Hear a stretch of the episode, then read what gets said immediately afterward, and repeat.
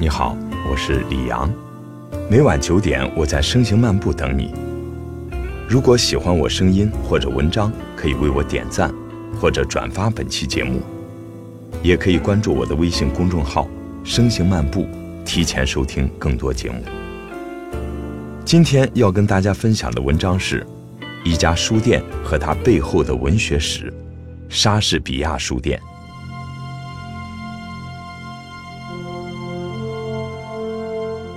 在我的印象中，没有哪家二手书店比屹立在巴黎左岸近一个世纪至今犹在的莎士比亚书店更让人牵肠挂肚了。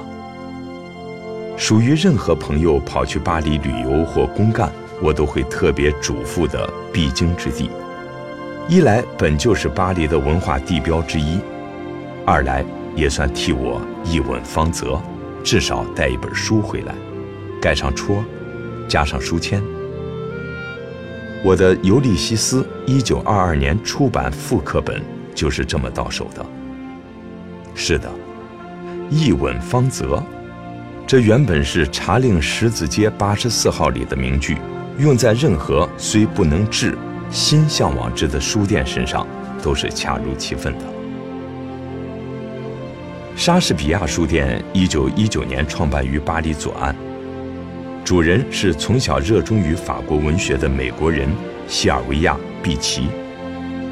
虽然开书店是毕奇的夙愿，但出生于新泽西的他最大的梦想原本只是想在纽约开一家法文书店。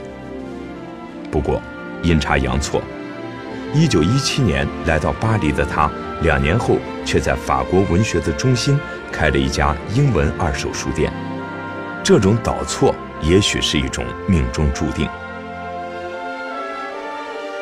书店的主营是英文二手书的售卖和借阅，开业伊始便采用了会员制，而第二个入会的读者便是日后的诺奖得主安德烈·纪德。依靠着毕奇独到的选书眼光和他对于文学的执念。莎士比亚书店很快就成为了法国文学与美国文学交流与交锋的主阵地。不过，二十年代恰好也赶上美国文学集体漂流至法国的浪潮，书店在美国文学推广上的表现更为突出一些，甚至顺势成为整整一代美国作家在欧洲的聚集地之一。意象派诗人的旗手埃兹拉·庞德，爵士时代的代表作家斯科特·菲茨杰拉德，美国文学的欧洲女神格特鲁德·斯泰因，以及迷茫的一代几乎全部重要作家，如舍伍德·安德森、欧内斯特·海明威等，均是书店的常客。海明威的第一本书《三故事》和十首诗，甚至都是由莎士比亚书店。在一九二三年为他出版的，而四十年后出版的回忆录《流动的盛宴》中，海明威也对这段生活琢磨颇多。没有人比他对我更好，一句，更是对毕奇的深情回忆。当然，整个二十年代书店最伟大的出版壮举，是一九二二年为詹姆斯·乔伊斯出版了争议名作《尤利西斯》。这部作品在美国和英国均因内容有伤风化被禁，毕奇却冒着巨大的风险，不仅在法国出版了英文出版本，并先后十一次再版，而且为日后在英美的破冰与出版殚精竭虑。当然，还包括法文译本的推广。如果说没有毕奇，就没有《尤利西斯》的顺利问世，就没有乔伊斯的名扬世界。这话。也不算太夸大。不过，伴随着《尤利西斯》的大卖，毕奇却并没有赚到太多钱，这与他古道热肠的性格和习惯不无关系。不管手里有多少钱，只要乔伊斯开口，毕奇就能很快帮他把转账支票开出来。而我们的天才作家却恰恰是一个消费并无节制和规律的人。所以，三十年代。书店在经营上一度陷入窘境。以记德海明威为首的作家们曾向政府联名上书求助，并齐心协力为书店募集会员和会费，一定程度上缓解了现金流压力。同时，作家们还纷纷拿出自己最新的作品，选择在书店进行诗歌和作品朗诵，也重新聚集了人气和氛围。这也是书店最困难时期的一段佳话。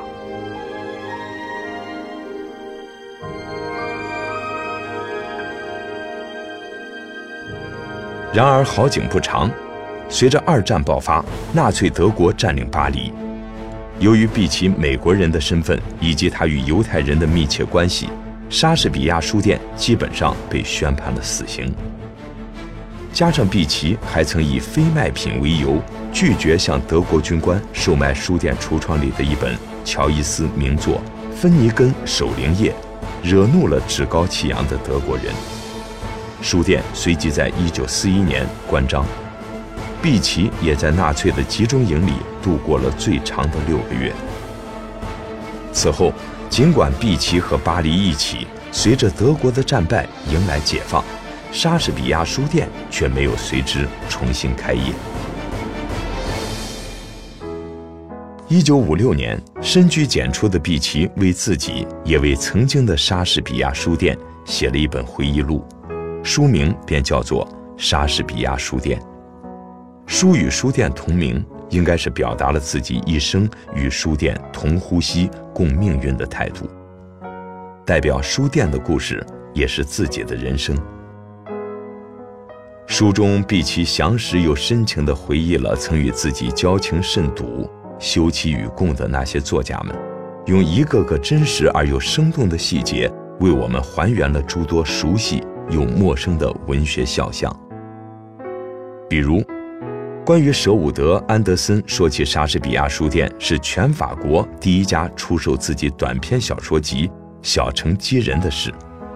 毕奇说自己当年在法国找这本书找得很难，甚至别人听到他问安德森，都以为是安徒生，说我们这里只有童话。比如在毕奇的回忆里。其实是海明威解放了巴黎，而他们解放当天在剧院街上的遭遇，也随着海明威的一身戎装、满身血污、丢弃在地上的机关枪，以及被海明威一把抱起来的转圈和亲吻一起，成了本书最后一个画面。而回忆中最为有趣的，莫过于书店关于《尤利西斯》一书的预售。记得果不其然，又是第一个预定的法国人。庞德竟然拿来了叶芝签名的订单，海明威则一定就是好多本。肖伯纳是否会定，甚至成了乔伊斯与毕奇的一个赌局。结局则是肖伯纳的一封“我不会花一百五十法郎来买这样一本爱尔兰作品”的来信，为乔伊斯赢了一盒雪茄。尽管肖伯纳后来还是有些不甘不愿地在庞德的追索下订了一本。六年之后，毕奇离开了热爱他的人们。五十年之后，随着毕奇的作品变成了公版书，中国大陆一年之内就先后引进出版了三个不同译本的莎士比亚书店，分别是光明日报社二零一三年一月的陈荣斌译本。译林社二零一四年一月的凯蒂译本，以及新兴社二零一四年二月的李云译本。出于对凯蒂的熟悉和信任，我选择了译林社的精装译者签名本阅读和收藏。而以上我所讲述的所有相关故事，均散落在本书的字里行间。幸运的是，书店关了，毕奇走了。但书店的传奇并没有结束。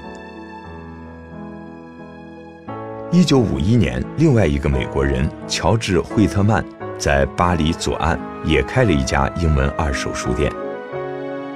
这本来与莎士比亚书店并无关系，但一九五八年，在惠特曼与毕奇、乔伊斯的一次聚餐中，毕奇出人意料地宣布将莎士比亚书店的店名授权予惠特曼使用。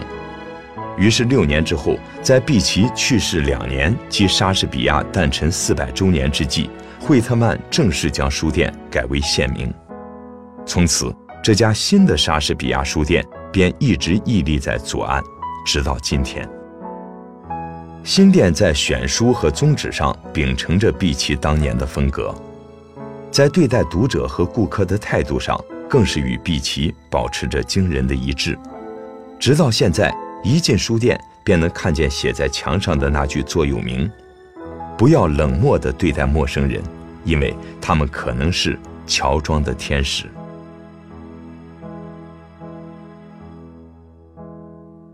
据统计，新店开业至今已接纳数万人在店内留宿，代价仅仅是读一本书、写一段话，如此而已。即使是在老店文学沙龙这一最具特色的旗舰上，新店也是如出一辙，哪怕当年还不叫这个店名。与老店在二十年代的地位类似，新店在五十年代也恰好赶上了美国。垮掉的一代的文学热潮，艾伦·金斯堡、杰克·凯鲁亚克、威廉·巴勒斯等棋手均曾在店里集会、朗诵与座谈。直到今天，文学与文艺沙龙都依然是新店的一大标志。在我去年托朋友带回的那本书《尤利西斯》里，便夹着一张新店的书签，上面标着2015年5月至7月间的所有活动。诗歌朗诵、文学讲座等比比皆是，名作家也赫然在上。至于美国电影《日落之前》把男女主人公重聚的场景选择在这里的新书发布会，《午夜巴黎》用这里来还原三十年代的文学盛况，都可谓再合适不过了。更有意思的是，一九八一年，惠特曼唯一的女儿出生，他为女儿取的名字。恰恰是西尔维亚·毕奇·惠特曼，而在2011年惠特曼去世之后，西尔维亚也同时继承了父亲和毕奇的遗愿，成为莎士比亚书店新的店主。传奇仍在继续。